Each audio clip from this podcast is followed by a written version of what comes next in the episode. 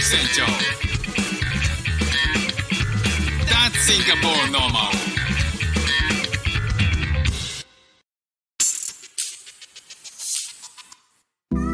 どうも副船長です。シンガポールで4歳と5歳の息子の子育てをしている主婦です。このチャンネルは子育ての話や英語学習の話海外生活で面白いと感じた日本との文化や価値観の違いそこから改めて感じた日本のすごいところなんかをお話ししております。さあ、えー、久しぶりの配信になります。えー、ちょっとね、あのー、フック船長、今声がちょっとおかしいんじゃないの？っていうね、あの、フック船長に敏感な方。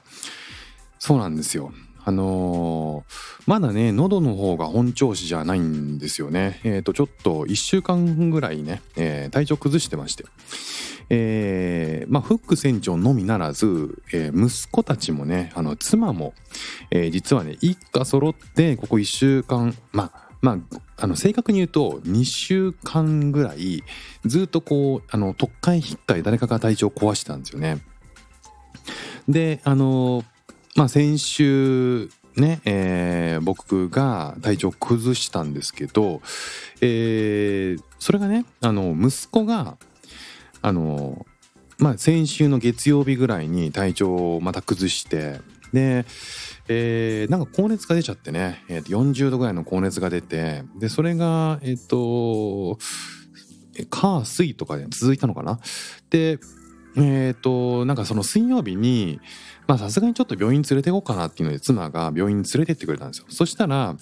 えっ、となんとね、えーインフルだと。息子インフルシンガポールでインフルになるん？みたいなねあの最初ね驚いたんですけどインフルってねシンガポールあるんですよね。でまあシンガポールってあのその日本の病院にうちはよく連れてってるんですけどそこでは、えっとまあ、検査のキットがすぐにインフルエンザの検査のキットってなかったらしいんですよね。でなんかこう総合的にえー検査するものがあってインフルエンザとかコロナとかなんかいろんなものを総合的に検査するものがあってでそれを使ったらインフルだっていうのが判明したんですよね。ででそのインフルエンザっていうこと自体、えーまあ息子だけじゃなくてねこうどっから持ってきたかって言ったら多分その息子が通ってる幼稚園から持ってきてると思うんですよ。実際問題そのインフルエンザになる、えー前の週末、えー息子はね誕生日会に参加してるんですよねクラスメートの。でそのクラスメートの誕生日会自体に何人か招待されたはずの子供たちが来てないっていう状況があってあれおかしいなと思ってたんですよ。でそれを息子息子がねあのインフルエンザだっていうことが分かったんでああ彼らもインフルエンザなんだなっていうふうに思ったんですけどその週パーティーが終わったその週にスンとあの子供が減ってね、えー幼稚園に行ける子供が減って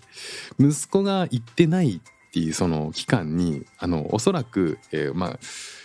えっと子供たちの半分ぐらい来てなかったらしいんですよね。あのこう連絡するこう LINE みたいなものでつながってるんですけどあのみんなうち欠席ですうち欠席ですって言ってみんなフルですフルですみたいな感じになってたんでフルですってあインフルエンザのことねあのフルって言うんですけどねあのおそらく言ってない子に関してもフルなんじゃないかなっていうふうにあの僕はね推測しました。ただねすごいのが意外だなと思ったというかえそうなんだって思うのがまずそもそもシンガポールでインフルエンザというものをそんなにねあの日常的に検査しないんですって。インフルエンザの可能性がある、まあ、つまりこう風邪よりもちょっとひどくて熱がねちょっと高めに出てると。それで日本だったらある程度季節があったらこれインフルエンザだから検査しときましょうってなるじゃないですか。お鼻グリグリするやつ。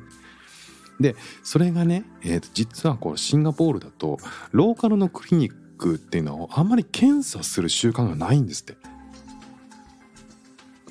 でっていうことはつまりこうインフルエンザって日本だったら、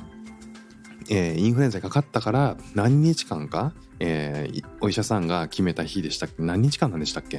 あれ決め決まってるのかな？なんかその日程までは学校休みましょうねとか会社休みましょうねっていうのがあるじゃないですか。そういうのがねシンガポールにないらしいんですよね。でということがあってあのクラスメートたちえっ、とまあ次男はねあのスクール通える次男は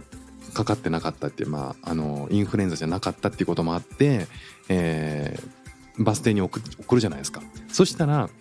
誕生日会に参加してその後に休んだ子おそらくよあなたインフルエンザでしょっていう子供たち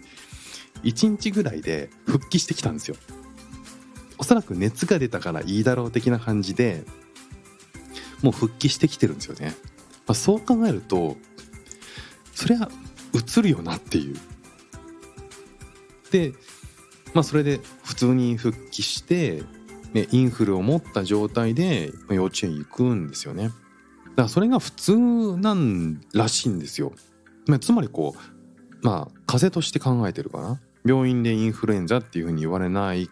ければ、まあ、もし言われたとしてもそのまま普通に行っちゃってるらしいんですよね。それは結構意外でした。日本だとね完全にその何日間か休むって決まりがあると思うんですけどそれがないんですよね。ということは、まあ、日本でよくねあの処方される、えーと、タミフルでしたっけ？インフルエンザ用の、えー、インフルエンザの症状を緩和させて、えー、治りを良くするような薬あれの出番もほとんどないっていうことなんでしょうかね。まあ、だってねよ病院でインフルエンザって言われないってことですからね。まあそういうふうにねこうそういう状況があってでシンガポールでも予防接種はするんですよね。予防接種はするんだけれどもいざなっちゃったらまあそれはしょうがないよねっていうことで、えー、インフルかどうかはあまり気にしないというのがなんかこっちの習慣らしいんですよ。でなんかそれをあのオーストラリアの人にも、えー、オンライン英会話で聞いたんですよね。そしたらやっぱり予防接種はあるけれども別にそれが、えー、インフルエンザだからといってえー、一定期間決まりを持って休むとかなくて熱が下がれ下がればまあ別に普通に会社行っちゃうよねみたいな。そんな感じでしたね。ちなみにシンガポールのインフルエンザっていうのは、えー、常夏じゃないですか。ななのになんでインフルエンザあんの？っていうふうに思うと思うんですけど実はねあの2種あるらしくてシンガポールのインフルエンザってなんと赤道直下に位置するので北半球から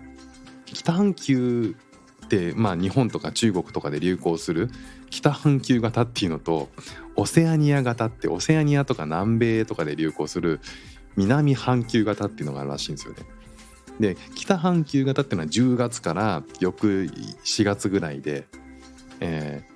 南半球型は4月から9月ぐらい。でそういうのは、えーと、人に人の往来がシンガポールって多いんで外からのね。だからそういう人たちによって運ばれるっていうことで。であのシンガポールは気温は暑いんですけど結局インフルエンザの、えーと、生存っていうのは湿度が大きく影響してるらしいんですよね。でシンガポールって湿度湿度が高いのであ高いんですけどなんか冷房環境によって乾燥するからえー、蔓延するっていうふうに言われてるらしいんですよね。まあ、今の話からするとシンガポールって多少のピークはあるんだけどインフルエンザってほぼ一日中あ一年中あるというふうに言われててまあその綺麗に北半球型と南半球型の時期がずれてるんでほぼ年中無休で営業中っていうような状態になっちゃってるらしいんですよね。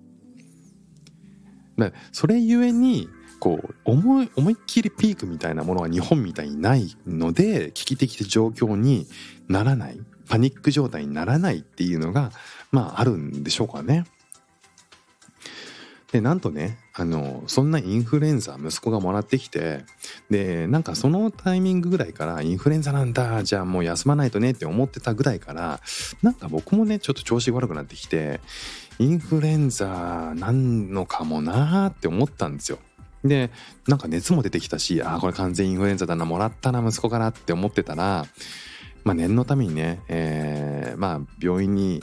行こっかなっていうふうに思ってまあ病院行くんだったらね ART テスト検査キットで簡易テストしてみようと思ったらなんとコロナでした。だからこうあので妻もあの検査したらまさかのコロナで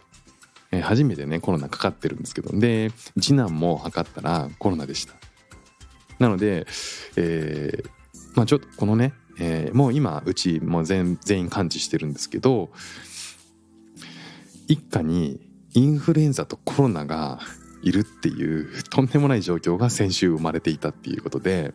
まあいろんなねあのそういったこともあって、まあ、自分の体調コンディションの悪いのもあってしばらく配信して配信はしなかったんですけどまあこんそんな感じでね、えー今回からまた配信していこうと思います。ということで今日も聞いていただきましてありがとうございました。フック船長でした。じゃあまたね。